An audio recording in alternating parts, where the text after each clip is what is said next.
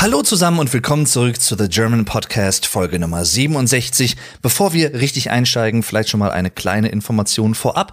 Falls ihr in dieser Folge etwas mehr so Hintergrundgeräusche hören solltet, dann liegt das daran, dass ich hier mit einem halboffenen Fenster aufnehme, denn es ist mittlerweile ziemlich warm in Deutschland. Wir haben heute den 18.05.2022, ein Mittwoch, und wenn ihr das hier zeitnah hört, dann ja, hört ihr das kurz nachdem ich es aufgenommen habe, denn ich werde es jetzt aufnehmen am Mittwoch, am Erscheinungstag der Folge und dann schnell hochladen. Einigermaßen. Vielleicht muss ich ein, zwei Sachen noch rausschneiden, dann dauert es noch ein bisschen länger. Aber egal. Jedenfalls, ich bin wieder da und das ist gut so. Ich freue mich. Ja.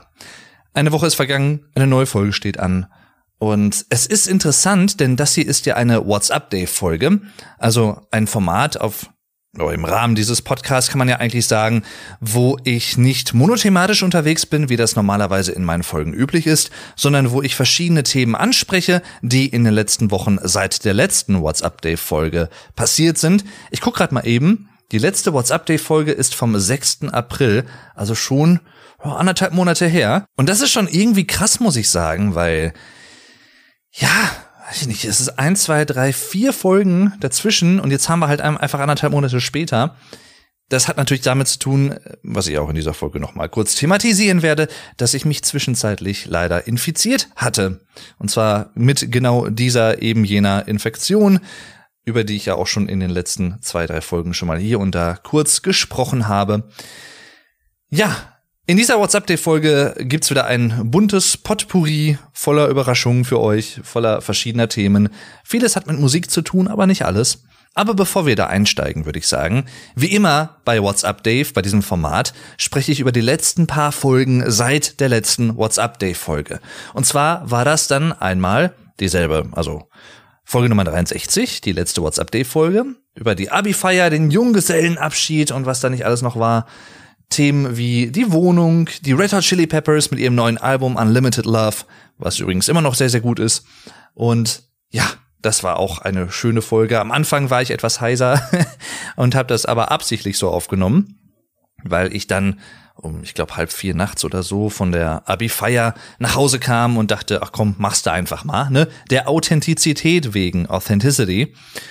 Und ja, die nächste Folge danach war im Prinzip Freunde und Freundschaft, genau. Das war auch eine sehr, sehr schöne Folge. Auch eine Folge voller Emotionen irgendwo so ein bisschen auch und Nostalgie, Erinnerungen an die Kindheit, die Jugend und vor allem auch an schöne Zeiten mit vielen Freunden, zum Beispiel auch mit der lieben Nina, die in dieser Folge auch kurz zu Wort kommt. Wir sehen uns am kommenden Wochenende wieder für Doctor Strange, den neuen Doctor Strange Film. Ich liebe Doctor Strange. Und ja, da freue ich mich schon drauf. Das wird, das wird, glaube ich, ganz cool. Ja, definitiv. Bin ich auf jeden Fall sehr gespannt, wie der Film so ist. Dann Folge Nummer 65, Rammstein Zeit. Wir haben über das Album gesprochen und wenn ich von wir spreche, meine ich in diesem Fall den lieben Robin Meinert, aka auf Deutsch gesagt, so heißt sein Podcast, auch ein deutscher Podcast für Sprachlerner sozusagen. Er hat am Ende seiner Folgen immer so eine Art, ja, wie kann man es beschreiben? Sprach Zusammenfassung, Sprachanalyse heißt es, glaube ich, offiziell bei ihm, wo er dann nochmal besondere Worte zum Beispiel erklärt, die in der Folge gefallen sind, die wichtig waren und woher die kommen teilweise, Redewendungen, Ausdrücke und sowas. Also auch vielleicht für viele von euch, die das hier als German Listening Practice hören, sehr interessant. Und wie gesagt, wir haben über das neue Rammstein-Album Zeit gesprochen. Wir haben jeden einzelnen Song kurz angesprochen, was wir davon halten, wie er oder wie die Songs auf uns wirken, was sie uns vielleicht bedeuten oder auch nicht oder wie auch immer. All das könnt ihr in dieser Folge erfahren. Und zu guter Letzt, last but not least, definitely, denn das trifft hier zu, Folge Nummer 66 in Klammern 6 Klammer zu, also quasi Folge Nummer 666 zur Band Ghost. Eine Band, die ich in den letzten Wochen und Monaten noch mehr lieben gelernt habe, als ich sie vorher schon mochte. Und das hat vor allem mit dem neuen Album Impera zu tun, was für mich persönlich von vorne bis hinten einfach ein Meisterwerk ist, muss ich einfach mal so sagen, des modernen Rock oder Metal. Denn beides steckt da so ein bisschen drin, auch progressive Einflüsse, sehr melodisch, sehr viele 80s Metal, Rock Vibes auch hier und da, ne? Journey, Foreigner und so weiter und so fort. Also an alle Freunde dieses Musikgeschmacks sozusagen, hört euch gerne mal in Ghost rein und hört auch gerne mal in die Folge Nummer 66 rein. Ich würde sagen, eine Brücke brauche ich gar nicht bauen, denn das Thema, mit dem ich einsteigen möchte, was in den letzten Wochen so bei mir passiert ist, das hat auch mit Ghost zu tun und auch ein Thema, was ich in der, wie gesagt, letzten vorherigen Podcast-Folge, Folge Nummer 66 schon thematisiert habe. Und zwar ein Ghost-Konzert, auf dem ich war. Mein erstes Ghost-Konzert. Und boah, es war so schön. Es war so schön in der Lanxess Arena in Köln. Das war am 19.04.2022. Ich war mit meinem Vater dort und vor Ort haben wir dann auch noch eine Freundin von mir getroffen, eine YouTube-Freundin sozusagen, die liebe Julia. Aber das tatsächlich erst etwas später, denn als wir den Konzertsaal betraten, lief gerade schon die erste von zwei Vorbands, zwei diesmal sogar. Die erste war Twin Temple. Das ist so eine Mischung gewesen aus, ja, hm, spanisch-lateinamerikanischer Musik, so ein bisschen mit ne, Akustikgitarre, aber auch diesem satanischen dabei, ne, so diesem typischen Ghost-mäßigen, wobei satanisch natürlich immer mit Vorsicht zu genießen ist, also nicht satanisch im wirklichen satanischen Sinne, so im Sinne von, ne, die beten Satan an oder so, sondern es ist meistens natürlich ein Image. Auch bei Ghost ist das ja so. Das mögen manche Leute vielleicht falsch verstehen, aber es ist nicht so, als wenn das Satanisten wären, die einfach nur Musik machen. Nein, das ist dann doch etwas anders gelagert. Da habe ich aber, wie gesagt, auch in der letzten Folge schon mal kurz drüber sinniert. Jedenfalls Twin Temple, sehr interessant, sehr lassiv, sehr erotisch auch irgendwie, muss ich sagen. Doch, doch, da knisterte etwas so auf der Bühne. Also war schön, war auch mal was anderes. Eine interessante Mischung jedenfalls. Und dann die zweite Vorband, Uncle Acid and the Deadbeats. Auch sehr interessant, aber sehr anders interessant, wenn man so will. Und zwar etwas mehr so Stoner Rock, würde ich sagen. Also so Kaius-mäßig, sehr rau, sehr roh, aber sehr kraftvoll auch dadurch. Gelungene Abwechslung auch zu Twin Temple und auch zu Ghost. Also die Bands haben sich nichts voneinander weggenommen sozusagen. Alle waren auf ihre Art interessant und ja, fand ich auch ziemlich cool. War jetzt nicht so das, was total auf Eingängigkeit gepolt ist, zum Beispiel wie Ghost oder so oder andere Bands. Twin Temple waren da auch eingängiger. Aber das hat ja nichts zu heißen, denn auch Sachen, die vielleicht nicht auf den ersten Blick so ultra eingängig sind, können auch sehr gut sein. Ne? Das ist ja nicht unbedingt ein Totschlagargument für eine gute Qualität oder so oder dagegen. Jedenfalls dann Ghost Beziehungsweise eigentlich muss ich vorher anfangen. Ein Vorhang wurde die Bühne heruntergelassen. Der wurde dann quasi während des ersten Songs geliftet hinterher, also angehoben beziehungsweise fallen gelassen in dem Sinne. Und dahinter ist dann die Band zu sehen gewesen und die ganze Bühne. Allerdings war es so, dass eine Ecke des Vorhangs wohl nicht richtig eingehakt war in diese Vorrichtung, die die Rigger, also die Leute, die in den Konzerthallen zum Beispiel dann nach oben klettern und irgendwelche Leuchten anbringen oder irgendwelche Gestelle für zum Beispiel Vorhänge und sowas. Das sind die sogenannten Rigger. Und wäre jetzt kein Job für mich, weil ich hab's nicht so mit der Höhe und mit dem Klettern auch nicht, aber ist interessant auf jeden Fall. Und dann mussten die den ganzen Vorhang langsam runterlassen und das war gefühlt 0,1 kmh. Also wirklich sehr langsam. Dann wurde es wieder richtig eingehangen an der einen Seite und dann wurde er wieder hochgefahren. Das alleine dauerte, glaube ich, schon mal drei, vier, fünf Minuten und dadurch hat sich, glaube ich, auch diese Aufbauzeit noch etwas verzögert, aber nicht sonderlich. Und dann, ach, schön, ich, ich habe mich einfach nur gefreut. Imperium, das Intro zu Impera, zum Album, ertönte und dann Kaiserion.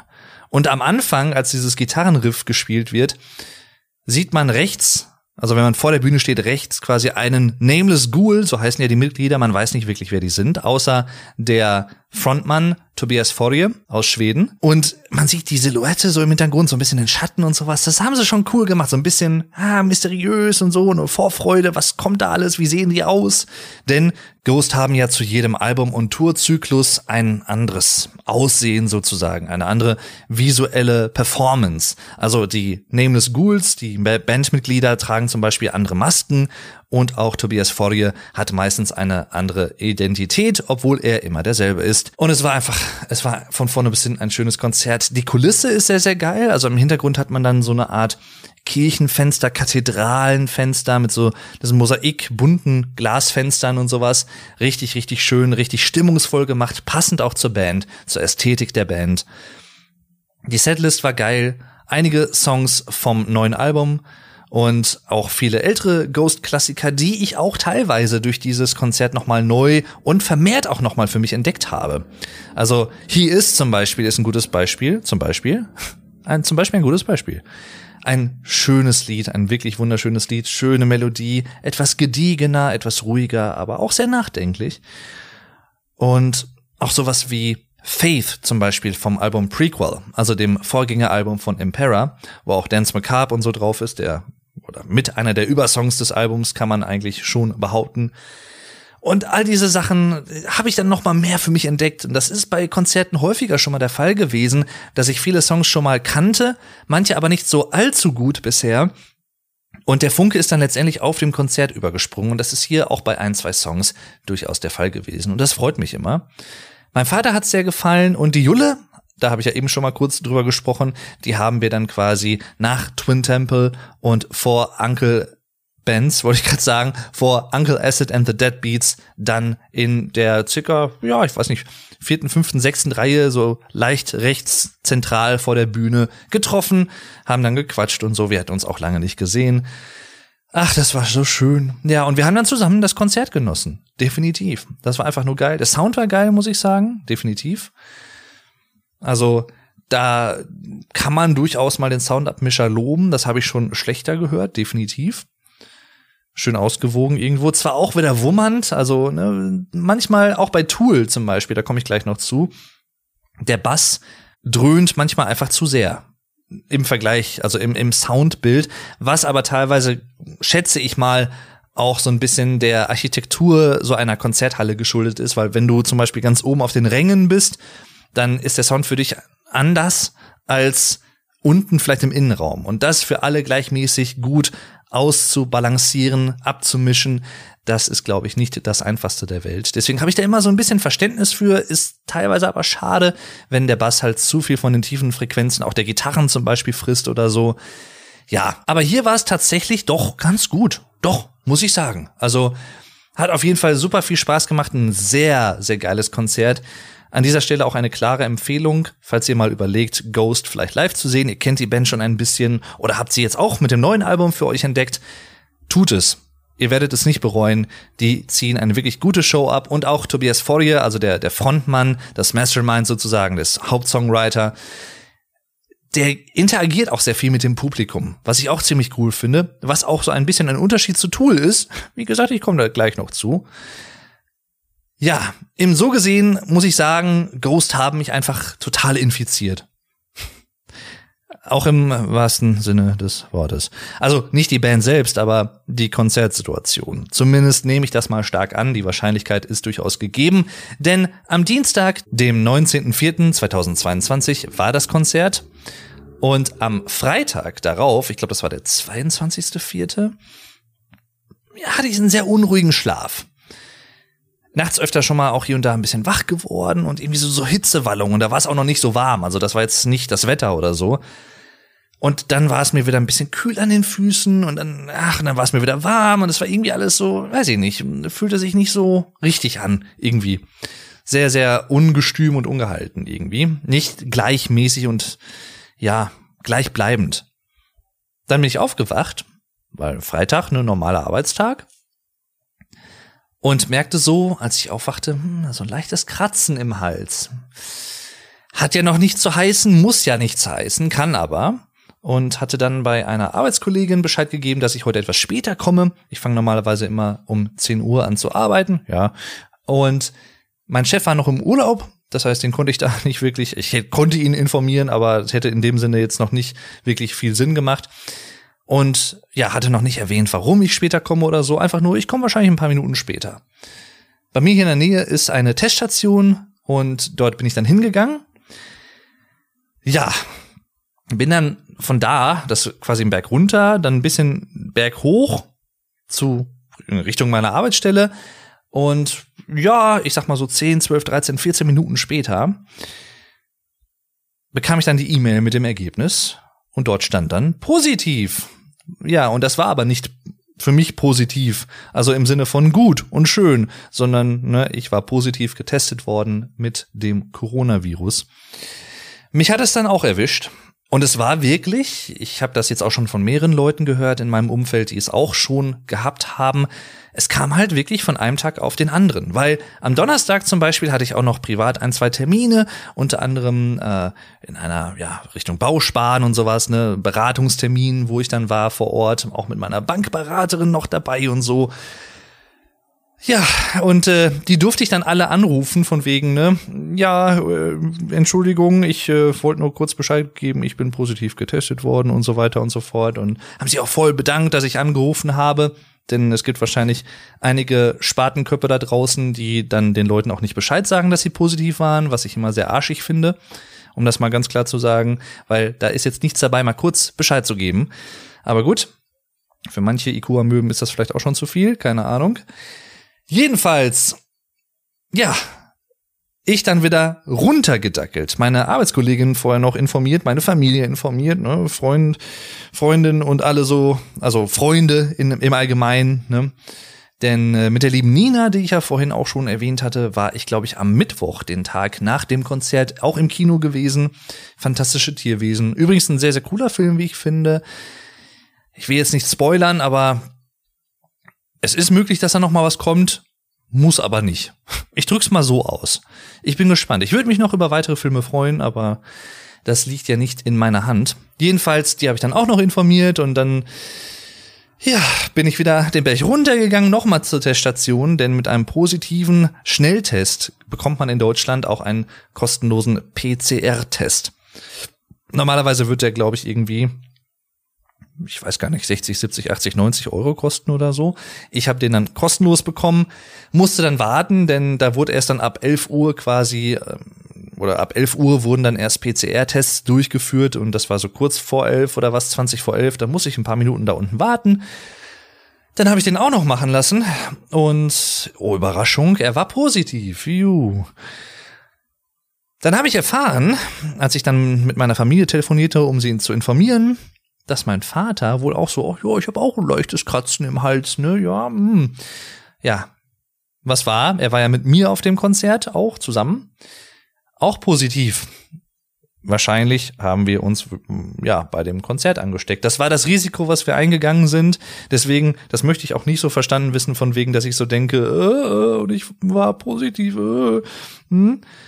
Es war nicht schön, nein, ich spreche da gleich noch ein bisschen drüber, aber die Quintessenz ist, oder was ich eigentlich damit sagen möchte, ist, ich bin dieses Risiko bewusst eingegangen. So, und mein Vater auch. Alle, die auf diesem Konzert waren, sind bewusst dieses Risiko eingegangen. Die Band hat das übrigens auch aufgegriffen, indem sie sagte, dass es, oder dass sie wissen, dass es natürlich für viele nicht einfach war, diese Entscheidung zu treffen. Gehe ich auf das Konzert? Gehe ich nicht auf das Konzert? Ist es noch zu früh? Oder ist es jetzt okay? Und ja, ich als Musikbekloppter und so hab mich dann halt zumindest, oder wir haben uns entschieden, wir gehen auf das Konzert. Und ich bereue es auch nicht, ganz ehrlich.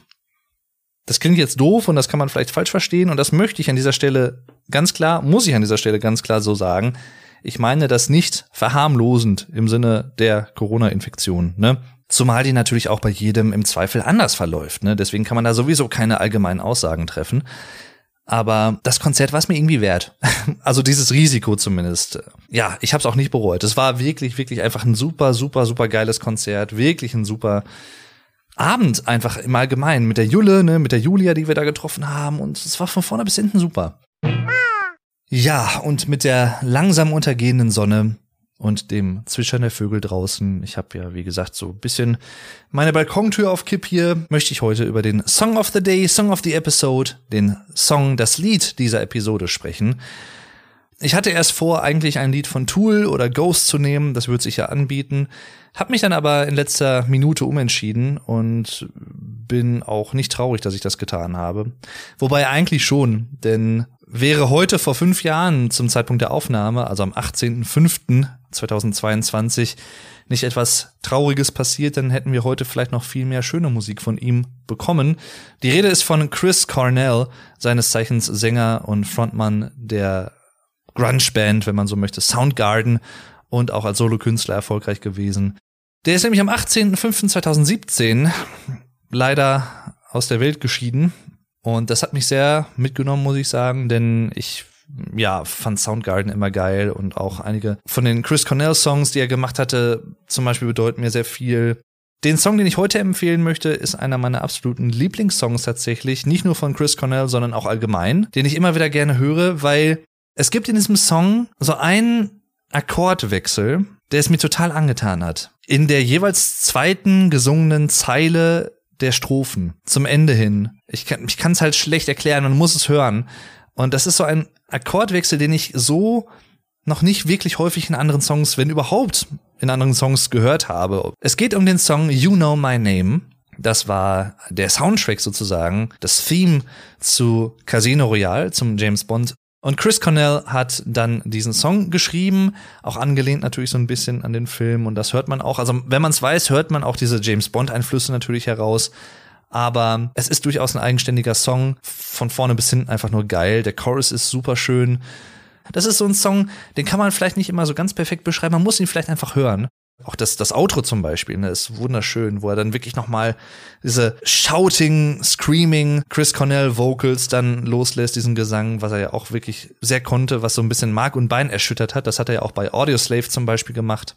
Shadow on the Sun, ne, zum Beispiel am Ende des Liedes. Oder auch in Gasoline im Chorus. Oh, Chris Cornell hat so ein krasses Organ gehabt, einfach einer der besten Sänger, den wir im Rock in den letzten Jahren, Jahrzehnten hatten, der auch von vielen Größen des Genres, also anderen Sängern und anderen Musikern hervorgehoben wurde und auch geehrt wurde. Also das war halt nicht einfach nur irgendjemand, sondern das war wirklich einfach ein herausragender Sänger und Musiker. Deswegen an dieser Stelle nochmal Rest in Peace aber an dieser Stelle auch deswegen, um ihm zu huldigen sozusagen und ihn auch nochmal zu empfehlen. You Know My Name von Chris Cornell. Ihr findet wie immer einen Link dazu in den Show Notes in der Folgenbeschreibung, wie auch zu meiner Spotify-Playlist mit den ganzen Song of the Day Empfehlungen bisher. Und jetzt geht's weiter mit der Folge. Viel Spaß. Und dann, ja, ne, Erstmal das Wochenende kam dann, lag vor der Tür, beziehungsweise der Freitag auch schon. Da war noch nicht so viel, aber Samstag dann, einen Tag später, nach dem ersten Tag sozusagen der Infektion, der nachgewiesenen Infektion, das war interessant. Also Samstag, ich habe mir das mal so ein bisschen aufgeschrieben, was wann wie wo war. Am Samstag hatte ich Halsschmerzen, vor allem Husten, eine laufende Nase, also wirklich regelmäßig Husten tatsächlich auch. Sonntag hatte ich fast keine Stimme. Ich habe am ganzen Tag vielleicht zehn Sätze gesprochen, wenn es hochkommt, was extrem wenig ist. Und ja, starke Halsschmerzen, laufende Nase. Ich habe hier neben mir am Schreibtisch, weil ich halt trotzdem versucht habe, natürlich hier und da ja, vielleicht mal ein, zwei Sachen zu gucken zur Abwe Abwechslung oder so, oder zur Ablenkung auch. Was will man halt sonst machen? Man ist halt in Quarantäne, man kann nicht raus, man darf nicht raus, man muss sich ja irgendwie beschäftigen. Und ich hatte neben mir so eine Art große Salatschüssel stehen aus Glas und habe dann Taschentücher dann immer da reingepackt und ich hatte halt am Ende des Tages diese ganze Schüssel voller Taschentücher, gebrauchter Taschentücher. Das soll euch vielleicht verdeutlichen, wie sehr meine Nase durchaus da Spaß hatte. Ja. Und am Sonntag war dann auch, wurde der Husten immer schleimiger auch, tatsächlich. Am Montag waren die Halsschmerzen interessanterweise weniger, das Fieber war weniger, es, es ging schon wieder, aber andere Symptome kamen halt noch dazu, so ein bisschen Appetitlosigkeit, Niedergeschlagenheit, ähm, fehlende Konzentration und solche Sachen. Und dann wechselte sich das immer so ein bisschen ab. Also einen Tag war es eher so die Nase, am nächsten Tag war es eher der Hals, der Probleme bereitet hat, der geschmerzt hat und dann wieder andersrum. Und es war irgendwie ganz, ganz kurios. Vier, fünf Tage lang habe ich auch nichts gerochen und nichts geschmeckt, also wirklich nichts. Oder ich sag mal, so in Nuancen, ganz, ganz, ganz, ganz, ganz, ganz, ganz, ganz kleinen Nuancen habe ich was geschmeckt. Das waren aber vielleicht irgendwie ich würde jetzt mal sagen, zwei Prozent dessen, was ich sonst normalerweise als 100 Prozent schmecken würde. Also ich konnte erahnen, dass etwas salzig war oder so, aber das war es halt auch schon. Dann hatte ich mich halt so ein bisschen auch eingelesen im Internet, ne, was man halt manchmal so macht. Das ist natürlich auch immer mit Vorsicht zu genießen, das weiß ich auch. Aber einfach, weil ich auch neugierig bin und mich informieren wollte, habe ich das mal gemacht. Und da schreiben dann natürlich auch Leute teilweise, die wirklich von Horrorszenarien ausgehen, also Hypochonder zum Beispiel, die es total übertreiben und dann denken, sie hätten zig Krankheiten, obwohl sie sie gar nicht haben, also sich das so ein bisschen einbilden und auch die, die, die Schwere einer Krankheit und so, ne, das gibt's ja alles da. Kennen wir alle. Und dort hieß es dann auch, ja, und manche Leute, die haben dann irgendwie monatelang keinen Geruchs- und keinen Geschmackssinn. Und ich dachte mir so, hm, ja gut, das wäre jetzt nicht so schön. Zum Glück ist er mittlerweile wieder da. Also ne, seit anderthalb Wochen oder was schmecke ich wieder normal. Aber es kam der Sonntag, eine Woche später der Sonntag sozusagen. Ich war jetzt eine Woche in Quarantäne, etwas mehr, zwei Tage mehr. Und ich bin wieder zum Testzentrum gegangen, habe mich wieder testen lassen und war immer noch positiv. Ja, ich hatte es mir aber schon gedacht, weil ich immer noch ziemlich am Rumseuchen war. Also auch die gesamte Woche, ich lag einfach ziemlich flach. Ich habe nicht wirklich viel gemacht. Ähm, ich war auch ziemlich KO, muss ich sagen. Und auch in der zweiten Woche hielt das noch einige Tage so an. Und äh, ja, dann letztendlich nach zwei Wochen war ich dann wieder negativ getestet. Mein Vater, interessanterweise, er wird bald 60. Was will ich damit sagen? Man könnte vermuten, dass er vielleicht einen schwereren Verlauf haben würde oder länger damit in Anführungszeichen Spaß haben würde als ich, ne, der ich dieses Jahr 31 werde. Aber nein, er war nach einer Woche schon wieder negativ und genesen in dem Sinne und halt bis auf ein bisschen Husten noch, den ich auch teilweise noch habe, aber es ist auch schon wesentlich besser geworden war er dann wieder, ja, fit. Mein Bruder hat es zum Glück nicht bekommen, seine Freundin auch nicht. Und meine Mutter hat es zwar gehabt, aber die hat, glaube ich, nur ganz leicht Husten gehabt oder so und das war's. Nichts anderes. Und auch die ist dieses Jahr auch schon 60 geworden. Also, es ist interessant. Es ist wirklich interessant. Wir sind alle dreimal geimpft und äh, also haben uns eigentlich perfekt vorbereitet. Ich trage auch immer FFP2-Maske, wenn ich irgendwo großartig bin oder was mit vielen Leuten oder wie auch immer. Ne? Also das ist jetzt alles nicht das Problem gewesen, sondern ja, manche erwischt es wahrscheinlich einfach stärker als andere. Das ist so. Da gibt es wahrscheinlich auch noch zig andere Gründe für, vielleicht auch Gründe, die wir oder auch die Virologen dieser Welt Deutschland hat ja anscheinend auch mittlerweile 82 Millionen Hobby-Virologen, die alles ja immer besser wissen und können und immer alle kritisieren. Es erwischt manche Leute anders als andere. So. Und wie gesagt, es war halt schon echt so, uh, ne, aber das ist kein Vergleich gewesen natürlich zu Leuten, die deswegen an ein Atemgerät müssen oder ins Krankenhaus, die Luftnot haben oder so, extrem kurzatmig sind oder auch geschädigtes Lungengewebe oder wie auch immer. Also toi toi toi, nicht, dass ich wüsste. Und ja, deswegen da, in dem Vergleich habe ich es natürlich noch ziemlich gut erwischt, auch wenn ich zwei Wochen statt nur einer Woche, wie viele andere, damit dann zu kämpfen hatte, beziehungsweise ja, das erlebt habe. Aber gut, ne? Was will man machen? Ich habe in der Zeit auch, weil, wie gesagt, ich konnte halt nicht viel machen, ne? Und dachte mir, gut, dann guckst du halt mal hier und da vielleicht ein, zwei Sachen, die du schon länger gucken wolltest, aber nie dazu gekommen bist. Und so habe ich dann Elden Ring geguckt, beziehungsweise ich bin auch gerade immer noch dran. Ich bin in den letzten Zügen, die letzten paar Folgen. Und zwar beim lieben Co Carnage. Das ist ein amerikanischer Livestreamer auf Twitch. Ich bin da nicht bezahlt, ich mache aber gerne Werbung für ihn, weil er wirklich einfach super ist.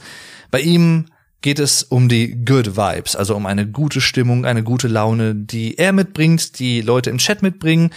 Und des häufigeren hört man tatsächlich auch als Rückmeldung von Leuten, die zum Beispiel ein Trinkgeld dalassen, dass der Chat mit der vernünftigste, netteste, freundlichste, aufgeschlossenste ist, den sie auf Twitch soweit erlebt haben.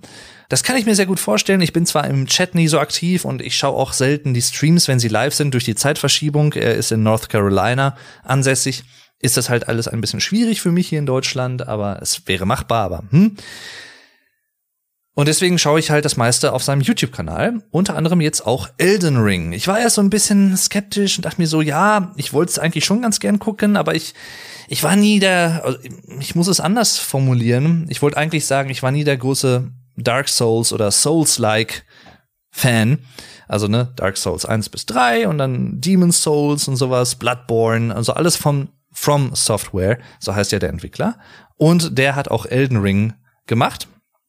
Und ich wäre jetzt so ein bisschen skeptisch, weil ich, ja, ich war halt immer zu schlecht für Dark Souls und irgendwie war mir das auch zu, das war, das war mir tatsächlich zu linear teilweise. Also ich, ich weiß, dass das auch Teil des Reizes ist, bei Dark Souls zum Beispiel, dass man wirklich halt ein, zwei vielleicht Alternativen trotzdem hat, aber wenn vor dir halt der nächste Boss kommt und der ist super schwer und du schaffst den einfach nicht, dann musst du halt eigentlich, um wirklich weiterzukommen, hunderttausend Mal versuchen, diesen Boss zu legen, diesen Boss zu besiegen, diesen Gegner sozusagen.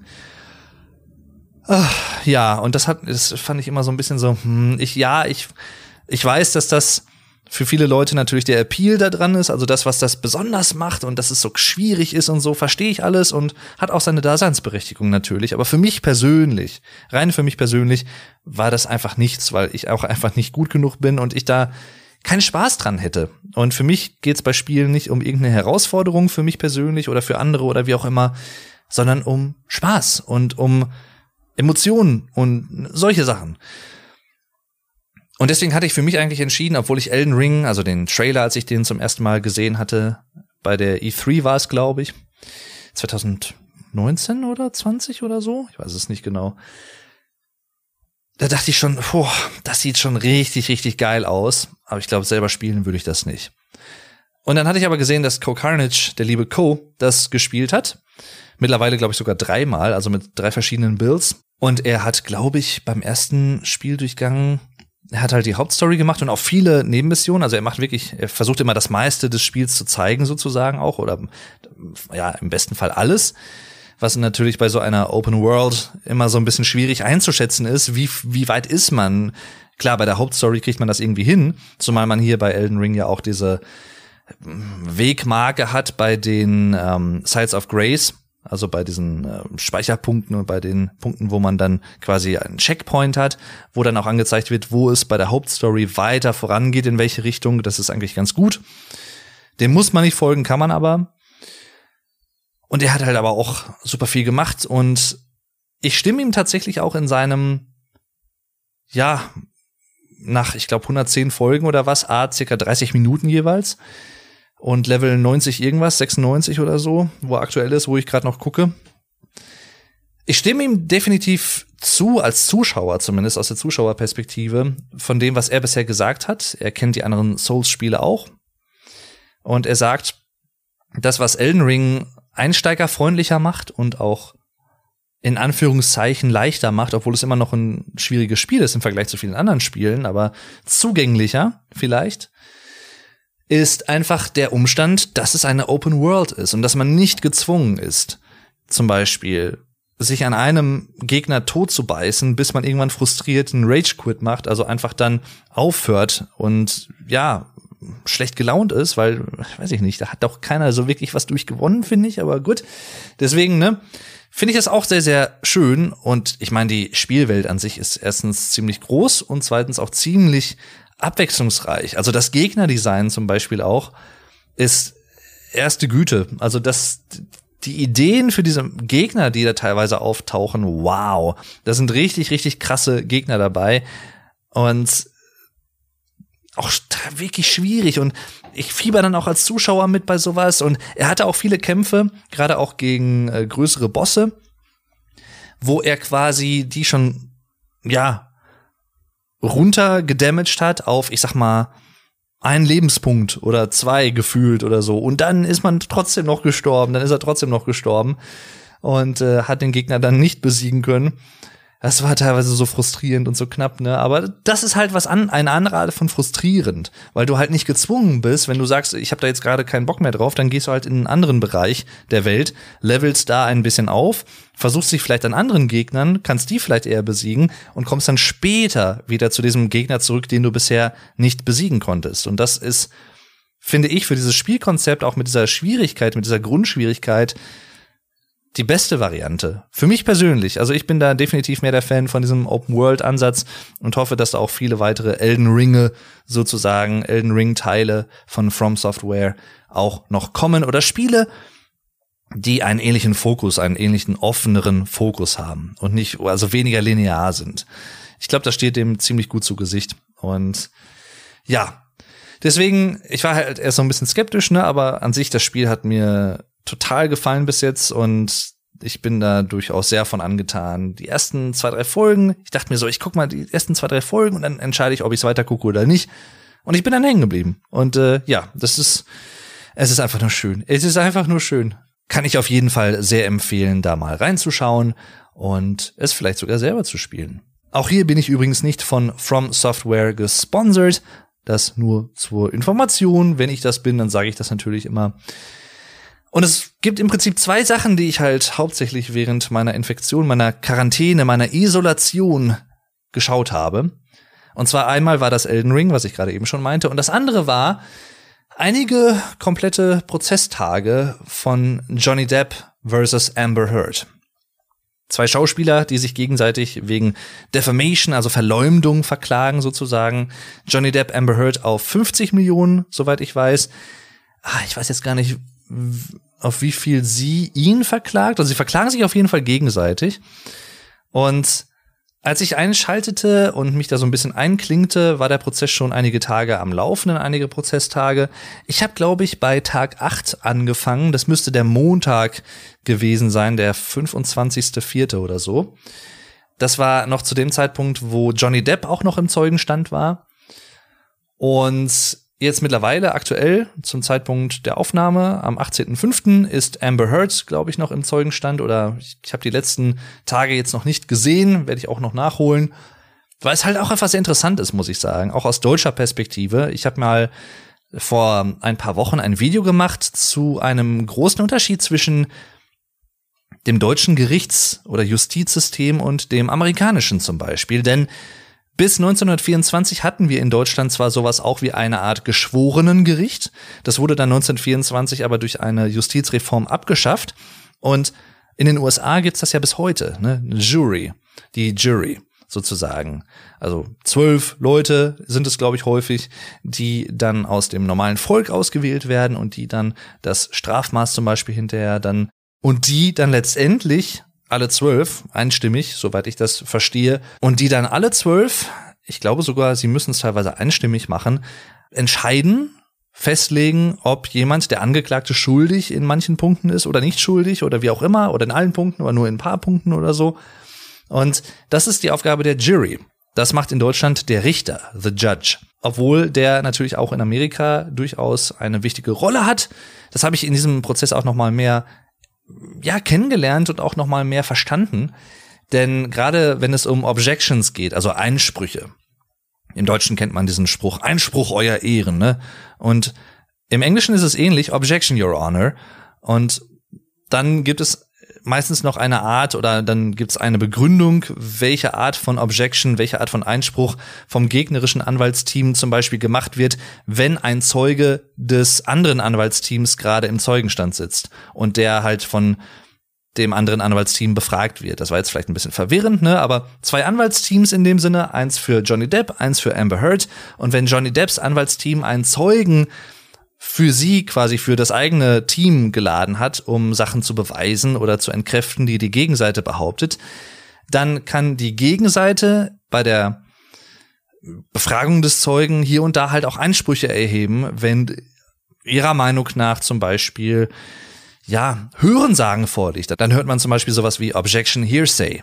Oder wenn zum Beispiel Anwälte Suggestivfragen, also so sehr lenkende Fragen benutzen und sehr lenkende Formulierungen, die schon eine Antwort quasi vorgeben, dann heißt es zum Beispiel Objection Leading. Ja, also führend, also zu sehr nicht offen genug in dem Sinne. Und das ist schon sehr interessant, muss ich sagen. Also das mal so zu mitzubekommen, wie das abläuft.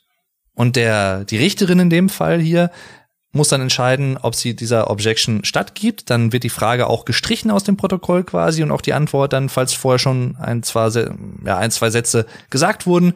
Oder ob sie sagt, nein, ich overrule die, also ich, ich überstimme diese Objection, diesen Einspruch und der Zeuge darf antworten und so weiter und so fort. Ich hoffe, ich habe das jetzt einigermaßen verständlich ausgedrückt, aber ich denke schon, ne, also Deutsche, die das hier hören oder deutschsprachige Leute kennen vielleicht den Einspruch vor Gericht und so ähnlich ist das hier mit den Objections in Amerika auch.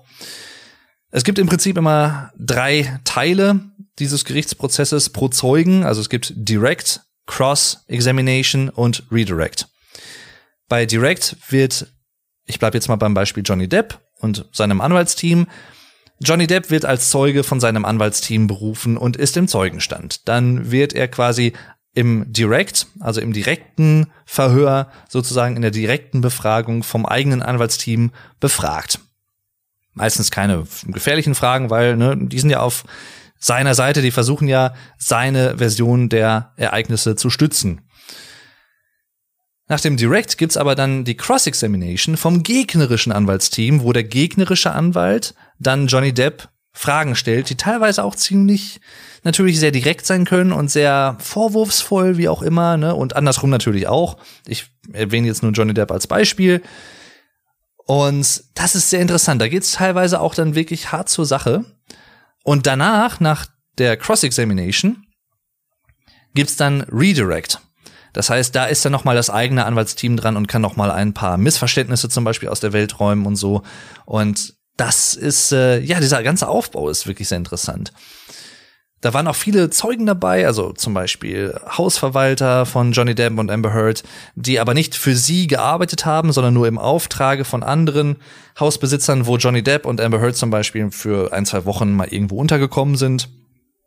Also ne, nicht voreingenommen oder so. Das sind natürlich immer die besten Zeugen, die halt sehr neutral antworten können und die auch vielleicht am glaubhaftesten sind. Denn letztendlich ist es ja das Ziel, dass man, dass sowohl Johnny Depp als auch Amber Heard vor der Jury glaubhaft sein müssen. So, denn wem die Jury glaubt, und das müssen sie, glaube ich, so weit ich das weiß, auch nicht unbedingt klar begründen, letztendlich.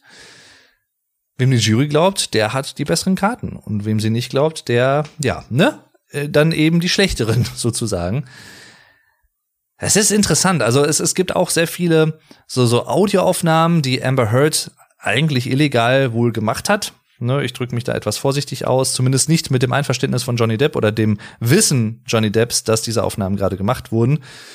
Die wurden aber dann zum Prozess zugelassen. Beide Seiten haben dem zugestimmt, auch die Seite von Johnny Depp. Und damit sind sie halt auch Teil der, ähm, ja, Beweismittel sozusagen, die vor Gericht dann abgespielt werden können in Teilen und so in Auszügen. Und da sind schon interessante Sachen zu hören teilweise. Also ich möchte jetzt gar nicht sehr viel auf den Inhalt des Prozesses eingehen oder so. Ich möchte mich da jetzt nicht auf eine Seite schlagen, aber von dem, ich sag mal so, ich, ich drück's mal anders aus ich möchte mich nicht auf eine Seite schlagen in dem Sinne, dass ich halt natürlich nicht dabei war. Ich kann das nicht äh, letztendlich einschätzen. Aber von dem, was ich im Prozess mitbekommen habe, und ich rede jetzt nicht von der Medienberichterstattung draußen rum, die schon sehr tendenziös äh, auf Johnny Depps Seite natürlich ist, vielleicht auch aus guten Gründen, gut möglich. Von dem, was ich im Prozess mitbekommen habe und auch was zum Beispiel dann eine Psychiaterin da erzählt hat als Gutachten, die bei Amber Heard unter anderem eine histrionische Persönlichkeitsstörung ähm, diagnostiziert hat und auch Borderline, eine Borderline Personality Disorder und so. Und ja, äh, das so ein bisschen ausgeführt hat und so. Ich habe Amber Heard ja auch im Zeugenstand sitzen sehen. Ich habe das so ein bisschen verfolgt und dann auch drauf geachtet, ne, wie, wie plausibel ist das, was sie sagt und so. Ich weiß nicht. Also viele Stellen, es gab einige Stellen, die fand ich total plausibel, die sie sagte, ne, wo sie zum Beispiel selber irgendwie unzufrieden war oder so. Aber anderen Stellen muss ich wirklich einfach sagen, das wirkte für mich nicht glaubhaft. Und dann war sie irgendwie bei manchen Stellen sehr, ja, sie, sie wirkte halt traurig und so und erzählte dann ganz angestrengt und so und was da alles passiert war und dann von einem auf einen anderen Moment gefühlt war sie dann wieder ganz normal und hat dann ganz normal gequatscht, als wenn nichts passiert wäre, zumindest aus ihrer Sicht, denn es ist ja nicht bewiesen, dass etwas passiert ist. Das muss man an dieser Stelle auch ganz klar sagen. Denn ja, es gibt auch im Deutschen zum Beispiel, auch in Deutschland gibt es die sogenannte Unschuldsvermutung, ne? also innocent until proven otherwise sozusagen. Ähm, und das gibt's ja in Amerika auch, ne? die Unschuldsvermutung. Das heißt, solange jemand nicht wirksam verurteilt wurde, geht man davon aus, dass er unschuldig ist, wenn man es nicht anders beweisen kann, dass er schuldig ist. Es ist ein interessanter Prozess, aber ich, ich, also ich persönlich fand bisher auch die Zeugen, die Johnny Depp vorgeladen hat und sein Team vorgeladen hat, durchaus, weil sie auch teilweise neutral waren tatsächlich, also jetzt nicht irgendwie von Johnny Depp bezahlt, sehr glaubwürdig in dem, was sie sagten, dass sie zum Beispiel nie gesehen haben, dass Johnny Depp sie irgendwie geschlagen hätte oder so. Es gab dann auch so ein paar obskure Szenen, wo wohl auf seine Bettseite in irgendeinem Etablissement, wo er da war, in irgendeinem, also Haus, wo er dann halt eine Zeit lang gewohnt hat oder was, dann wohl angeblich menschlicher Code auf seiner Bettseite lag und ne, Amber Heard wohl da irgendwie angeblich vielleicht auch nicht, man weiß es nicht, ne? Und oh, sie sagt nein, das war der Hund. Und was ich auch so schön finde, um das kurz noch mal anzumerken, als letztes so zu diesem Aspekt dieser Folge hier, dem Prozess zwischen Johnny Depp und Amber Heard, seiner Ex-Frau mittlerweile. Die waren ja auch nicht so lange verheiratet, ich glaube nur anderthalb Jahre oder was, oder eineinhalb Vierteljahre sogar nur. Aber ja, hat wohl gereicht dann. Als Johnny Depp dann im Zeugenstand saß und vom gegnerischen Anwaltsteam, also vom Anwaltsteam von Amber Heard befragt wurde von Herrn Rottenborn, geiler Name, wie ich finde, verrottet geboren, Rottenborn, der heißt wirklich so. Äh, ja, Rottenborn, Herr Rotten, Rottenborn, um es mal ein bisschen deutscher auszusprechen, Rottenborn, der hat hier und da durchaus eine sehr interessante Art der Fragestellung. Also er hat dann zum Beispiel, weiß ich nicht, Beweisstück A, das war irgendein Chat-Auszug zwischen ihm und Amber oder wegen auch immer. Und er hat das dann alles vorgelesen und nach gefühlt jedem Satz gefragt, did I read that right? Ne? Is that correct? Did I read that correctly? Und so. Und Johnny Depp halt in seiner sehr meistens stoischen, ruhigen Art, gelassenen Art tatsächlich auch dann, You read that very well, Mr. Rottenborn. Der hat dann immer so die Betonung auf Rotten gelegt. Rottenborn. Mr. Rottenborn. Und so. Das, das war immer, ich, ich habe mich so beömmelt. Ah, es ist halt jetzt nicht so ein Name, den ich auch haben wollen würde. Ne? Ich meine, Depp im Deutschen auch nicht. Denn ja, im Deutschen ist der Depp ein maskulines Nomen, ein maskulines Substantiv, ein Fool, wenn man so will. Also ein, ein Dummkopf. Ne? A stupid person. A Depp. Und ja, es ist, es ist immer so schön. Und Johnny hat dann auch immer mehr so verschiedene Aspekte noch mit reingebracht und das so ein bisschen variiert. Dann immer, wenn er fragte, did I read that right? Did I read that right? Did I read that right? Ah, You surely did, Mr. Rottenborn. Und so. Ich kann das gar nicht so gut nachmachen, aber es ist also so gut. Und was auch schön ist, man hat immer gehört, wenn Rottenborn von seinem Stuhl aufgestanden ist, weil es hat immer so ein kleines, so ein kurzes Quietschgeräusch ge gegeben. Das heißt, selbst wenn die Kameras gerade nicht auf ihn gerichtet waren, wusste man, oh, jetzt kommt gleich wieder eine Objection, weil die stehen dann, ne, die Anwälte stehen dafür dann immer auf, machen das Mikro an und dann Objection, Your Honor, uh, you know, hearsay he told him that and that and bla bla bla. Und teilweise müssen dann auch die Anwälte von beiden Seiten nach vorne zur Richterin kommen und besprechen dann, ne, dann heißt es häufig, may we approach? Dann fragt ein Anwalt, ne, dürfen wir nach vorne kommen, um das zu besprechen? Und dann wird halt geklärt, ne, wird das zugelassen, der Einspruch oder nicht? Und wie wird damit umgegangen? Und dann noch eine letzte Sache, die muss ich auch noch erwähnen. Es ist so schön. Es wurde ein Video gezeigt von Johnny Depp, wo er durchaus emotional erregt war und so Schranktüren zugeknallt hat in einer seiner Residenzen. Er hat ja mehrere Häuser, auch eine Insel, eine Privatinsel, wo auch die beiden geheiratet haben. Und allein das ist auch übrigens sehr interessant, ne? Also diese ganzen Schau Schauplätze, die Bahamas, London, Los Angeles, Penthouses und so, ne? Penthouse One, Penthouse Five und so. Der hat ja so viele Penthouses da. Und dann auch die Privatinsel und so. Also wirklich sehr interessant. Australien waren sie auch wo ihm dann so ein Teil, ich glaube, seines linken Ringfingers, seiner Fingerkuppe äh, abgetrennt wurde. Angeblich wohl von Amber Heard, als sie ihn nach, mit einer Wodkaflasche nach ihm geschmissen hat. Und äh, Amber Heard sagt aber nein, das war er wohl im Suff selber. Johnny Depp sagt dann daraufhin, ja, aber welchen Grund hätte ich denn? Weil das wissen ja viele vielleicht auch nicht. Bevor er als Schauspieler bekannt und auch erfolgreich wurde, war er Musiker und hat, ich glaube, seit seinem zwölften Lebensjahr Gitarre gespielt und ist ja auch bis heute noch in den Hollywood Vampires in der Band aktiv, zusammen mit Alice Cooper unter anderem und halt spielt halt bis heute Musik. So, welchen Grund? Das finde ich halt auch ein nachhaltiges Argument irgendwie. Welchen Grund hätte er, sich selber das anzutun, um dann vielleicht sogar ja Gefahr zu laufen, keine Gitarre mehr spielen zu können oder nicht mehr so gut oder wie auch immer. So und äh, äh, hä? Das ergibt ja überhaupt keinen Sinn. Deswegen ne, ich will nicht sagen, dass das halt ein tatkräftiger Beweis ist natürlich, was jetzt passiert ist oder was nicht. Es ist halt aber interessant. Also, das muss man schon sagen. Jedenfalls, ähm, dieses Video, ne, er, er knallt diese Schranktüren, irgendwie ein Morgen war das oder so. Er schenkt sich so ein großes Weinglas im Prinzip mit Rotwein ein. Und dann Herr Rottenborn fragt dann wieder Johnny Depp, ne, er erzählt dann quasi nochmal nach, ne, das und das ist passiert. Johnny Depp muss dann immer sagen, yes, that's correct. Did I say that correctly? Yes, that's correct, Mr. Rottenborn. Mr. Rottenborn. Und so. Und ähm, das ist immer so gut. Und dann erzählte der Anwalt so, der gegnerische Anwalt, ja, yeah, and then you poured yourself uh, a, a mega pint of red wine. Und Johnny dann so, guckt ihn so an, so ein bisschen so fragend zu ihm rüber, a mega pint. Das, das betonte er so geil, auch so, Megapint. Also ein, ein, ein Megapinneken sozusagen, wenn man es vielleicht mal lose übersetzen möchte. Und ist ein, das ist einfach ein komischer Begriff, sowohl im Englischen als auch im Deutschen. Ein Megapinneken, so ein Megapint. Das hat auch so ein, das ist so zu einem eigenen Meme tatsächlich geworden. Also wenn man wirklich nach Memes guckt, die diesen Prozess anbelangen oder die aus diesem Prozess hervorgegangen sind, Megapint ist da auf jeden Fall auch dabei. Weil diese Reaktion, diese Betonung halt auch so. A Megapoint. So schön. Ihr müsst euch das unbedingt mal auf YouTube oder so angucken. Also ich kann das zwar jetzt einigermaßen nacherzählen, aber wenn man das sieht, ist es schon äh, durchaus sehr, sehr lustig.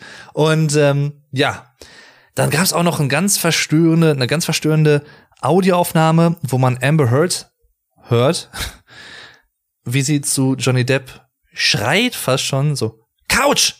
Couch! I want Couch! Couch! So, die beiden sind wahrscheinlich wieder in irgendeiner Streiterei oder so und dann, ne, ist ganz komisch und keiner weiß, was es mit Couch auf sich hat. So, meine Vermutung ist wahrscheinlich, dass das so eine Art, weil die auch Therapien hatten und so, Paartherapien und so, dass das halt so ein Anlauf von ihr sein sollte, ne, lass uns zusammen auf den Sofa setzen und wir sprechen darüber, ne, und so, aber die Art und Weise, wie sie ihn so angebrüllt hat, das war so, Couch! Auch so, noch nicht mal ein ganzer Satz, sondern einfach nur Couch! Das so, what the fuck?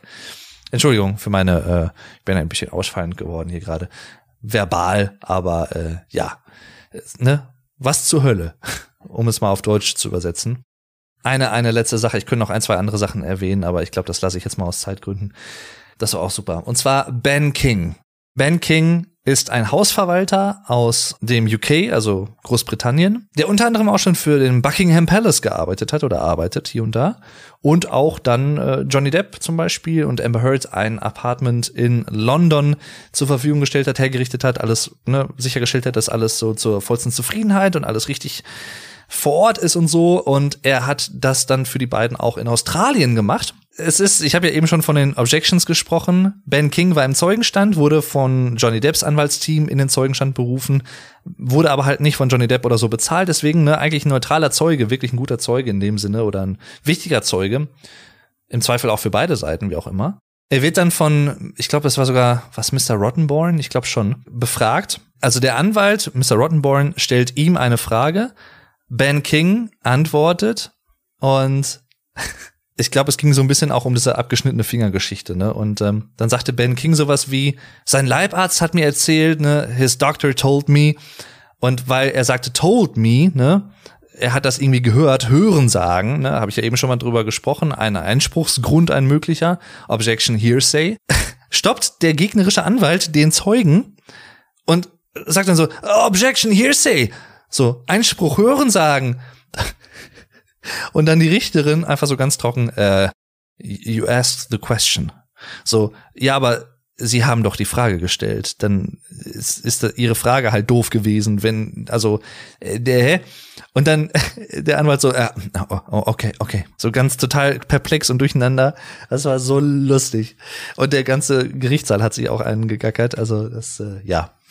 ich meine, das passiert, ne, aber das hätte auch allen anderen passieren können, aber das, das war schon sehr amüsant, muss ich sagen. Ich habe mir jetzt noch aufgeschrieben, ja, Elon Musk kauft Twitter. Ich hatte diese Liste jetzt hier für die Folge, ich glaube Ende April aufgeschrieben ursprünglich. weil ich dachte, vielleicht könnte ich dann ja wieder aufnehmen, ne? Aber ich war halt immer noch zu sehr krank und die Stimme war noch zu sehr angeschlagen. Ich habe noch zu sehr gehustet. Deswegen hatte ich halt auch ein bisschen ausgesetzt, was den Podcast anging, wie ihr vielleicht ja gemerkt habt. Und damals hatte ich mir halt aufgeschrieben, Elon Musk kauft Twitter. Ja, ist jetzt mittlerweile, also ist zwar immer noch aktuell, aber auch in andererseits nicht mehr so ganz akut, denn er hat es jetzt erstmal ausgesetzt, weil er erstmal prüfen möchte, wie viele Bots und Spam-Fake-Accounts gibt's da überhaupt auf Twitter und so. Und die Aktionäre müssen ja auch noch zustimmen, ne, dass er das quasi für 44 Milliarden US-Dollar dann kaufen kann. Und äh, ja, es ist halt interessant. Also ich möchte jetzt gar nicht viele Worte drüber verlieren. Es wäre sicherlich interessant, darüber zu sprechen. Vielleicht kann man das später noch mal irgendwann machen, wenn das wirklich dann auch so gekommen ist. Aber Elon Musk, das kennt ihr vielleicht oder habt ihr vielleicht auch schon mal mitbekommen auf Twitter oder so, falls ihr auch da unterwegs seid. Er schreibt häufig und gerne und häufig gerne viel und auch vieles davon so ein bisschen lapidar, ne, aus dem Lameng heraus, aus der Stimmung heraus, aus dem Affekt. Und das muss dann auch nichts Gehaltvolles unbedingt immer sein, aber ne, so ist er halt. Er spielt ja auch so ein bisschen dann mit der Marktentwicklung, wenn er zum Beispiel manche Sachen einfach schreibt oder manche Sachen tweetet, wo dann teilweise ganze Märkte schon wieder einbrechen, die dann irgendwie auf Twitter-Aktien gewettet haben oder so. Ne, da wird ihm ja auch so ein bisschen Marktmanipulation hier und da häufig vorgeworfen. Kann ich nicht beurteilen, aber ich denke mal schon.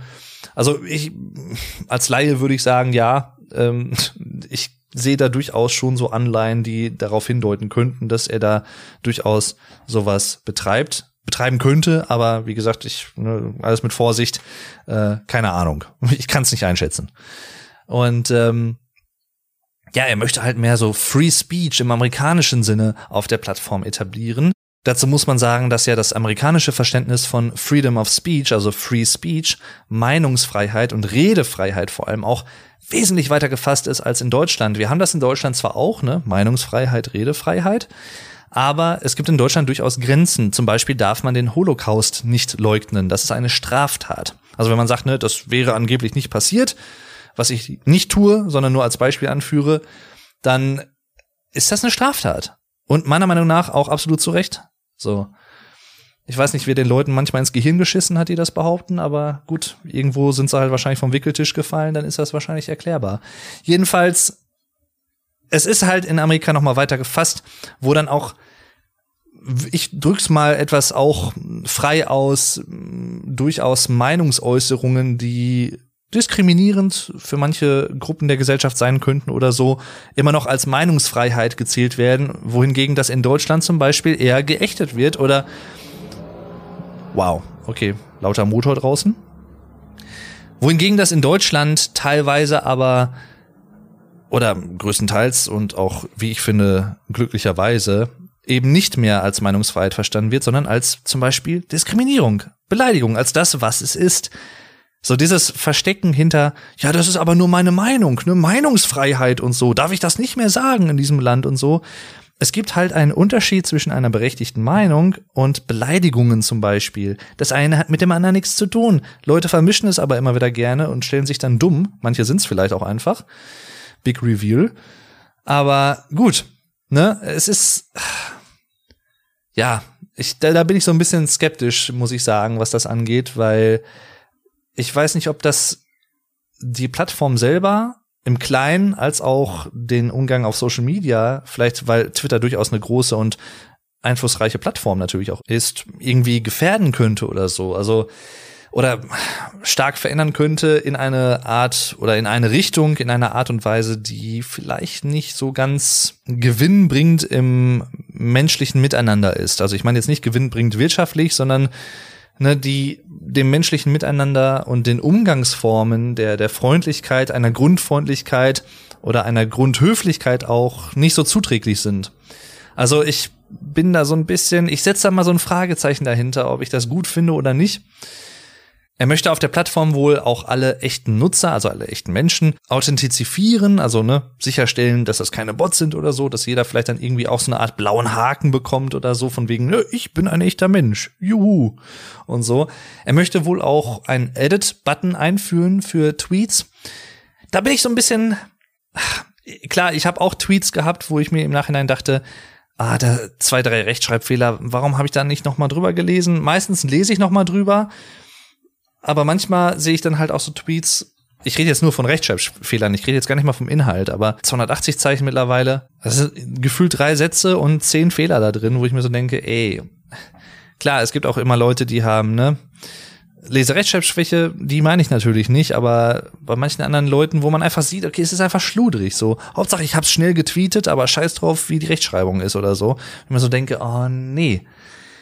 Das hat auch nichts mit Grammar-Nazi oder so zu tun, sondern einfach mit Schludrigkeit und von wegen so einer, ach, ist doch egal, im Internet ist Rechtschreibung doch nicht so wichtig, Haltung. So. Und die fand ich immer schon etwas bedenkenswert, denn man kann es drehen oder wenden, wie man möchte ich sag mal, jüngere Kinder oder auch junge Jugendliche, die vielleicht auch in ihrer Sprachfluss oder wie auch immer noch in der Entwicklung sind oder da nicht so das Gespür vielleicht bisher entwickelt haben, die werden davon halt auch beeinflusst.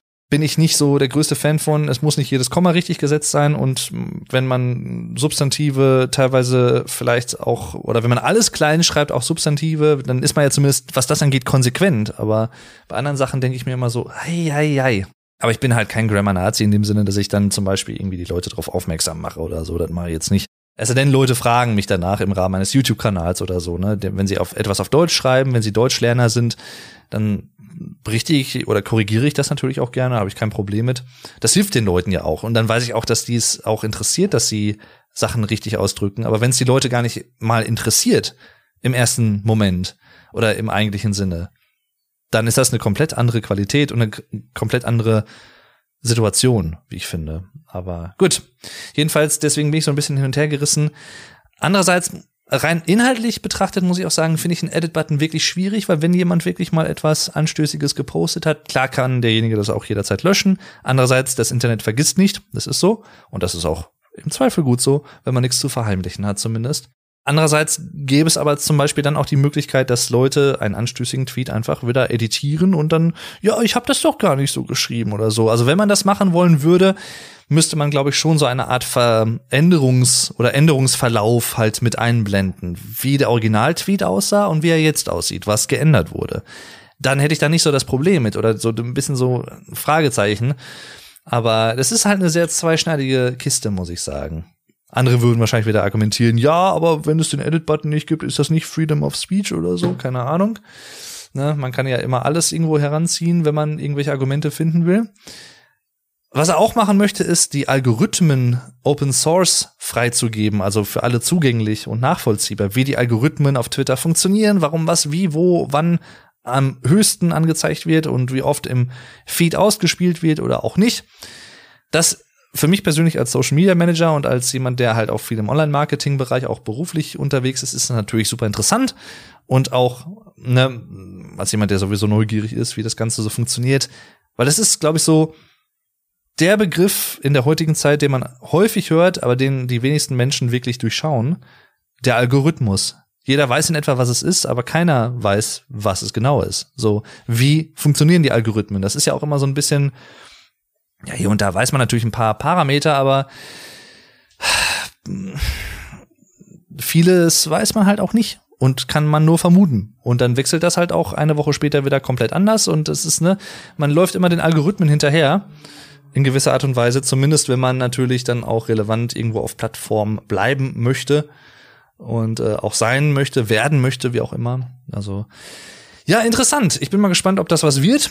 Und äh, wie sich Twitter dann vielleicht verändern wird und ob das eine Strahlkraft haben wird, je nachdem, wie es sich verändert, auf andere Social Media Firmen und Unternehmen. Keine Ahnung. Werden wir sehen. Was ich auch ganz gerne gucke aktuell ist übrigens Sing meinen Song auf Vox. Sing meinen Song, das Tauschkonzert, wo ich glaube so sechs, sieben Künstler sich treffen aus verschiedenen Musikrichtungen und jede Woche ist quasi die Mottowoche eines Künstlers. Und die anderen Musiker covern einen Song des Musikers, dessen Mottowoche es gerade ist. Das ist aber kein Wettbewerb im Sinne von eine Castingshow oder so, sondern es geht nicht um, wer ist besser, wer ist schlechter, sondern alle wollen Spaß haben und alle interpretieren Songs eines anderen Künstlers auf ihre Art und Weise, auf eine andere Art und Weise. Und das ist tatsächlich ein Konzept, was mir sehr gut gefällt, weil es diesen Wettbewerbsgedanken nicht hat, der für mich persönlich in der Musik eigentlich auch so gut wie nichts zu suchen hat. Zumindest wenn es wirklich ernst ist. Also, ne, spaßige Wettbewerbe, klar, hat man die schon mal irgendwie, weiß ich nicht. Man ist selber in einer Band und eine andere befreundete Band spielt auf irgendeinem Contest, dann hat man das vielleicht schon mal irgendwie, ne, aber klar will man dann auch gewinnen, aber weiß ich nicht. Ich, ich finde das Ganze, man muss nicht aus jedem Furz in der Welt irgendeinen Wettbewerb machen. Auch erst recht nicht aus Kunst, so aus Musik und nee. Weil man manchmal auch einfach gezwungenermaßen Äpfel mit Birnen vergleicht, finde ich. Also du kannst halt keinen Popsong mit einem Metal-Song so vergleichen. Das ist, es funktioniert einfach nicht so wirklich so und ja, egal. Ich könnte mich da jetzt auch noch länger drüber äh, auslassen, aber das ist halt hier nicht der Fall und deswegen gefällt mir das Konzept sehr gut.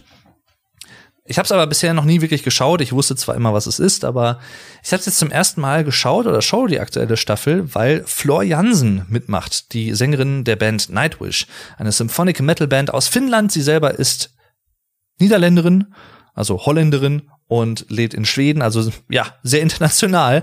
Und um es noch internationaler zu machen, sie hat für diese Sendung, die ja auf dem deutschen Fernsehsender Vox läuft, Sie hat dafür extra Deutsch gelernt. Und ich war sehr beeindruckt von ihren Deutschkenntnissen, muss man sagen. Natürlich merkt man hier und da, dass eine gewisse Deklinationen und gewisse Genera, also das, das Genus, Nominativ, Genitiv, da die Akkusativ, dass da manchmal Sachen durcheinander kommen und so.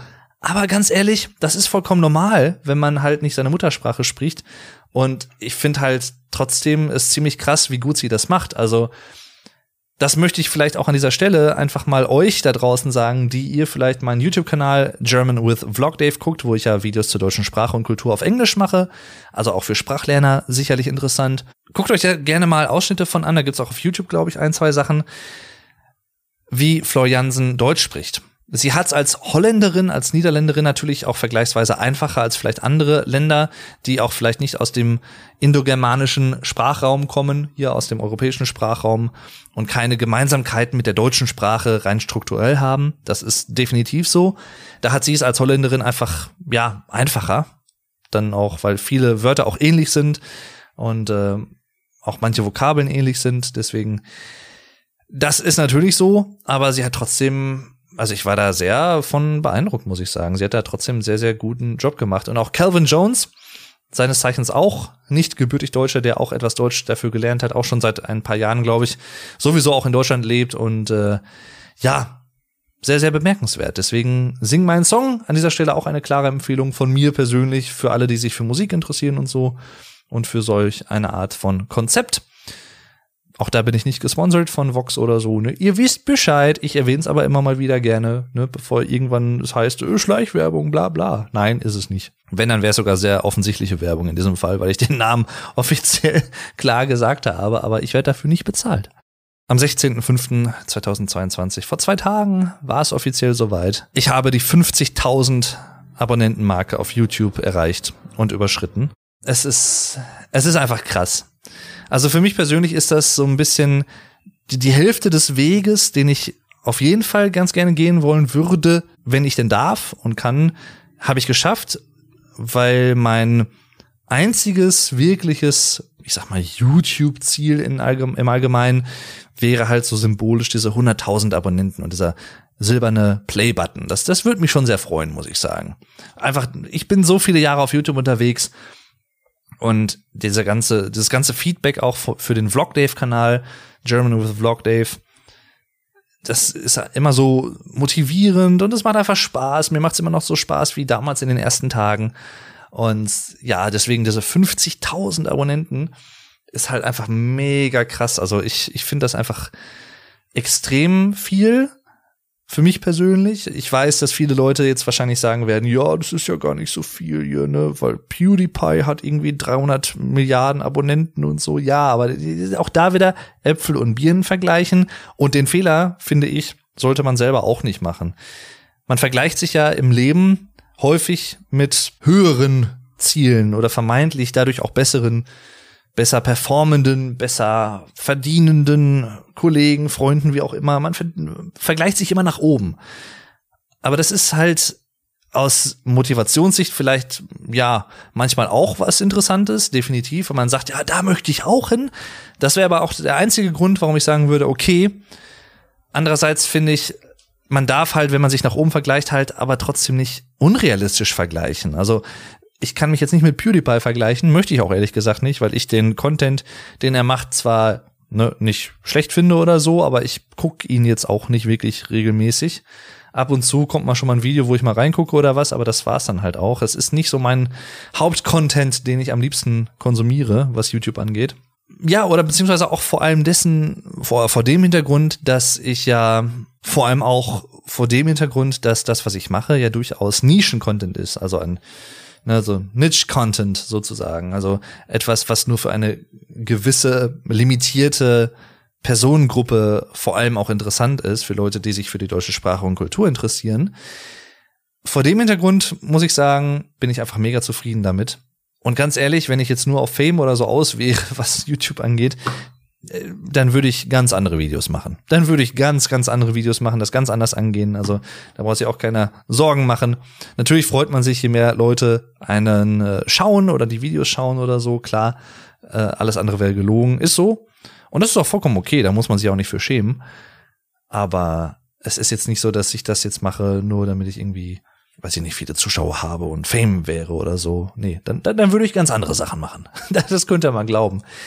Deswegen, umso mehr freue ich mich aber dann über diese Zahl, auch wenn es natürlich nur eine Zahl ist letztendlich. Aber andererseits muss man natürlich sagen, 50.000 Leute, theoretisch gesehen ein großes Stadion, natürlich über einen längeren Zeitraum verteilt und manche schauen auch nicht aktiv und manche sind auch vielleicht nicht an allen Videos interessiert oder so. Das ist ganz normal, aber an, in, an irgendeinem Punkt in ihrem Leben, aus irgendwelchen Gründen, wie auch immer, wann auch immer, wo auch immer, haben Leute halt diesen Subscribe, Abonnieren-Button, diesen Knopf auf YouTube gedrückt. Und allein das ist schon, das ist eine Ehre, finde ich. Muss man einfach so sagen. Das ist echt eine große Ehre. Deswegen an dieser Stelle auch schon mal vielen, vielen lieben Dank an alle Zuschauer, die das hier vielleicht auch hören sollten im Rahmen des Podcasts hier meines Kanals. Vielen lieben Dank für eure ganze Unterstützung, für euer Interesse in den letzten Monaten, Jahren, Tagen, vielleicht auch sogar erst Stunden oder Minuten, falls ihr den Kanal ganz neu für euch entdeckt habt. Wow. Ja, deswegen, ich äh, weiß das extrem zu schätzen und weiß auch, dass das nichts ist, was man für selbstverständlich erachten sollte und kann. Und das tue ich auch nicht. Deswegen bin ich extrem dankbar dafür.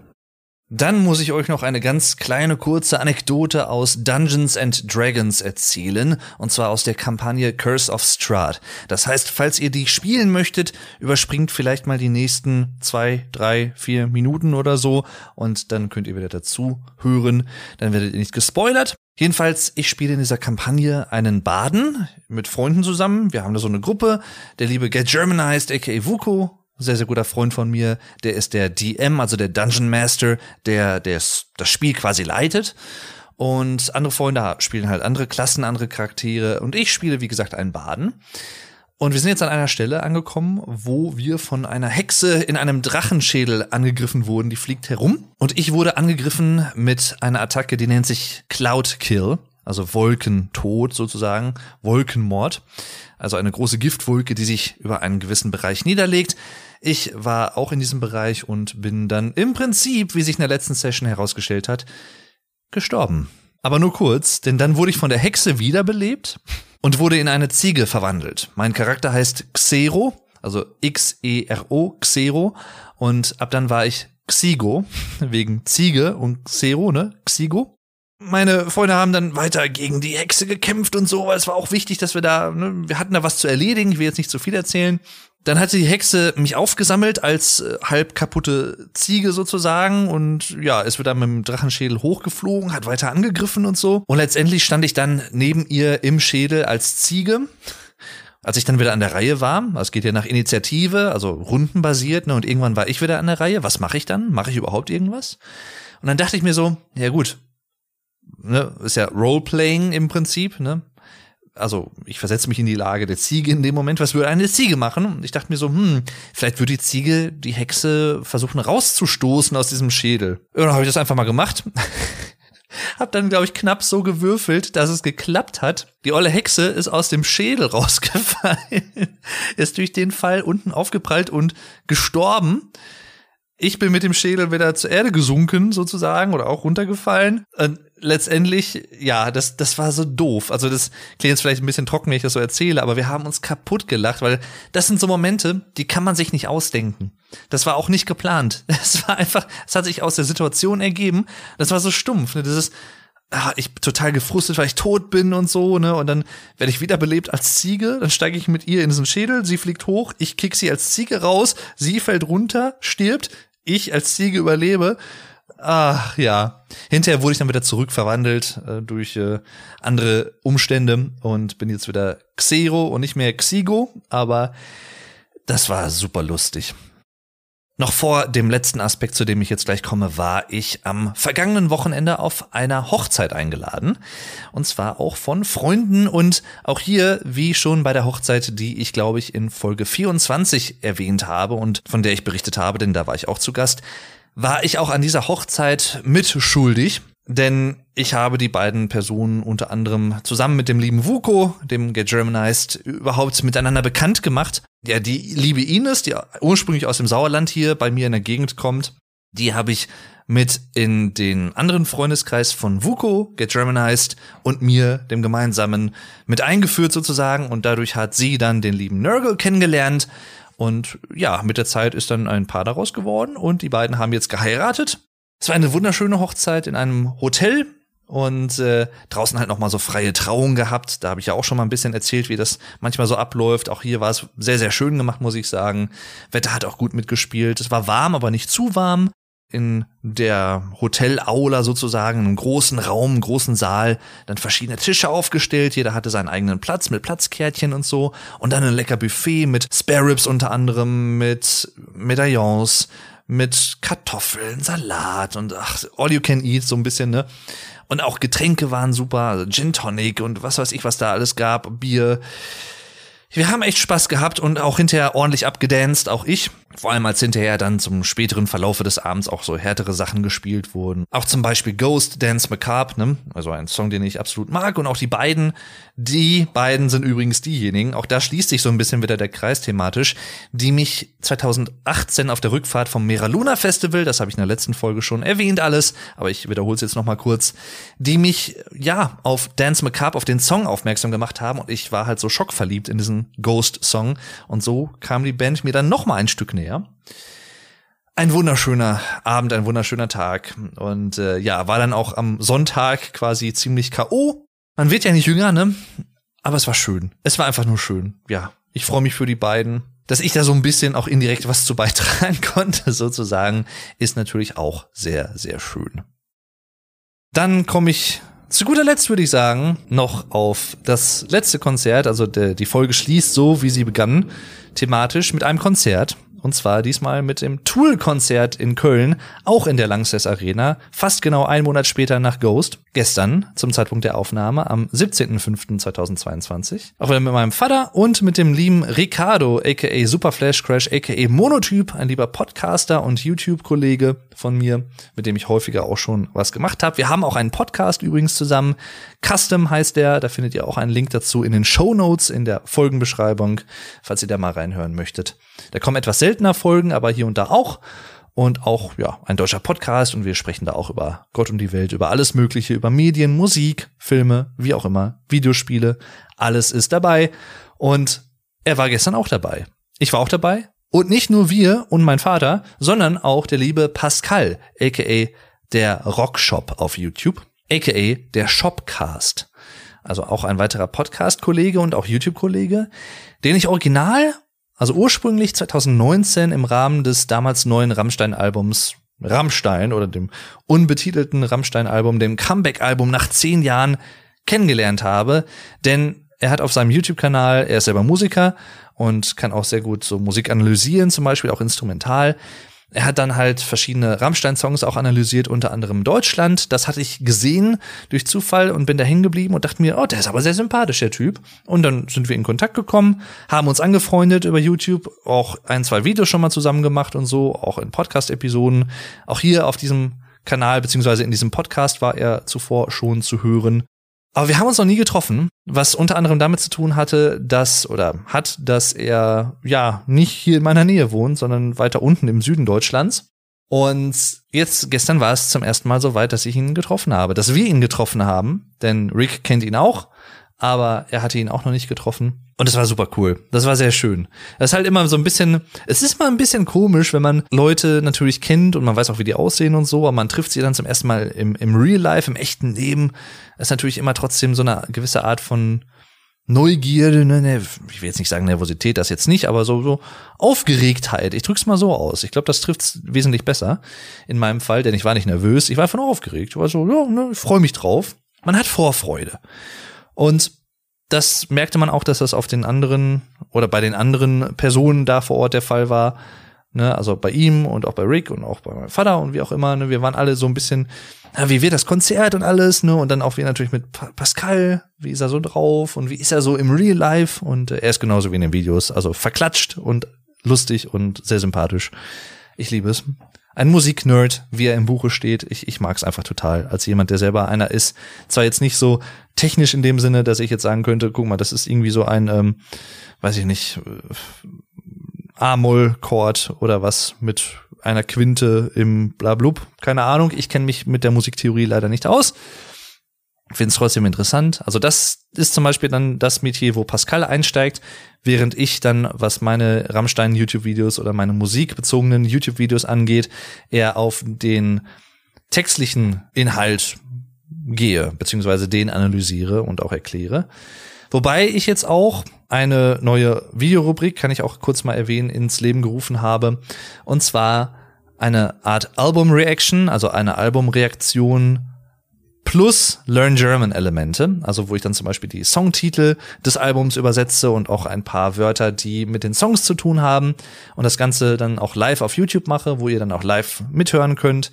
Das macht super viel Spaß, weil für mich persönlich ist es ganz ehrlich einfach eine perfekte Mixtur oder eine Mischung aus beiden Welten, wo ich beides auch kombinieren kann. Und bis jetzt kommt es eigentlich ganz gut an. Deswegen freut mich das sehr. Ich werde das auch künftig hier und da mal häufiger machen.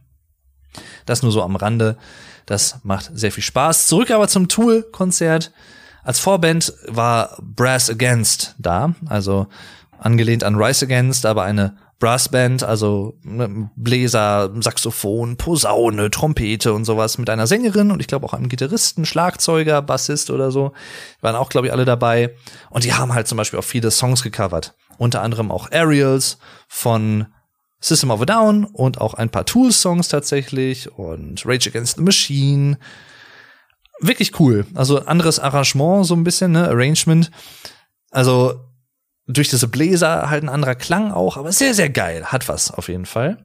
Und dann kam Tool und wir waren auf dem Oberrang. Wir hatten ja leider keine Stehkarten unten im Innenraum. Für Rick war es das erste große Konzert tatsächlich. Und es hat ihn total geflasht. Er fand es total geil. Und ich kann mich dem nur anschließen. Pascal und mein Vater auch. Das Einzige, was halt so ein bisschen so ein Wermutstropfen war, ist, dass wie so häufig, ich habe es ja, glaube ich, vorhin auch schon mal angesprochen, zu Beginn der Folge bei Ghost, der Bass ist manchmal einfach zu dröhnend, zu laut im Soundbild bei so Live-Konzerten. Und dann gehen manchmal so Gitarrenfrequenzen zum Beispiel ein bisschen unter. Das war gestern leider auch hier und da der Fall. Wobei Tool natürlich auch eine relativ basslastige Band sind, muss man sagen. Also Justin Chancellor, der Bassist, ist durchaus stark im Vordergrund, auch im Klangbild. Deswegen liegt das vielleicht nahe, dass es dann auch der Fall ist hier und da oder so, ne? Aber ja, trotzdem, also Interessanterweise, das hat mich ein bisschen gewundert, so zwei, drei Songs vor Ende ging die Band von der Bühne. Auf dem, auf der Videoleinwand wurde ein Timer angezeigt, der von zehn Minuten auf null runterzählte. Dann kam die Band nochmal für, für zwei, drei Songs wieder, also für die Zugabe. Und dann war sie wieder weg. Aber das war so, das ist mit diesen zehn Minuten, das war so ein bisschen komisch. Also ich weiß nicht, das fand ich irgendwie, der Zeitpunkt, wenn man das jetzt inmitten des Sets gemacht hätte als Pause einfach, wäre es natürlich auch cool gewesen, aber dann danach irgendwie zwei, drei Songs und dann war's das. Das war irgendwie, das Timing fühlte sich komisch an. Also, und auch dieser Timer habe ich so auch noch nicht gesehen. War interessant, ich drück's mal so aus. Und interessant war auch, dass weder Schism gespielt wurde, noch 46 and 2, noch Anima, wobei links oben über uns eine Rangebene höher sozusagen, eine auch nach dem Konzert, die ganzen das Team von Tool war schon am Abbauen und sowas und der rief die ganze Zeit, der schrie wirklich die, sich die Seele aus dem Leib, Enema, Enema und so, wir waren, wir konnten uns nicht mehr einkriegen, wir, das war super lustig. Und äh, ja, der war wirklich halt mit Inbrunst dabei, war glaube ich auch schon ein bisschen angetrunken oder so. Vor uns saßen Leute, die auch durchaus, äh, ja, sich des Grases bemächtigt haben, also ne, Marihuana geraucht haben während des Konzertes. Man roch es sehr stark. Hat mich jetzt nicht gestört, aber ja, war, passt auch irgendwo, vielleicht, manche würden auch sagen, passt irgendwo ein bisschen vielleicht zu Tool, weil die Musik so ein bisschen psychedelisch teilweise auch sein kann, so ein bisschen psychedelische Qualitäten hat, atmosphärisch, ne, trippy. Und auch die ganzen, das führt mich zu den Visuals, also zu den Videoprojektionen. Die Lichtshow bei Tool ist einfach einzigartig. Also die, die, die, die Laser zum Beispiel, die durch die ganze Halle dann schweben und so und auch die ganzen Videosequenzen auf den Screens hinter der Band zum Beispiel, das ist so alles sehr stimmungsvoll gemacht und sehr farbenfroh und sehr abwechslungsreich auch. Super schöne, passende Untermalung auch zu diesen Songs, die ja häufig auch sechs, sieben, acht, neun, zehn Minuten lang sind, wenn nicht sogar noch länger. Leider wurde Tempest nicht gespielt vom aktuellen Album Fear Inoculum, dafür aber fast alle anderen Songs mit Ausnahme von Chocolate Chip Trip. Wobei es gab eine Art Drum Solo, das war wahrscheinlich dann auch eine freiere Version davon. Aber der Rest der Songs, der eigentlichen Songs ohne die Interludes wurden gespielt, also Fear Inoculum, Numa, was für mich persönlich einer der besten Songs von Tool ist und auch auf dem Album mit einer der besten Songs. Ach, ja, Invincible, Descending, ne, und Culling Voices war auch sehr, sehr schön. Da kam dann, die Band hat vorne auf der Bühne Platz genommen, auf so Hockern.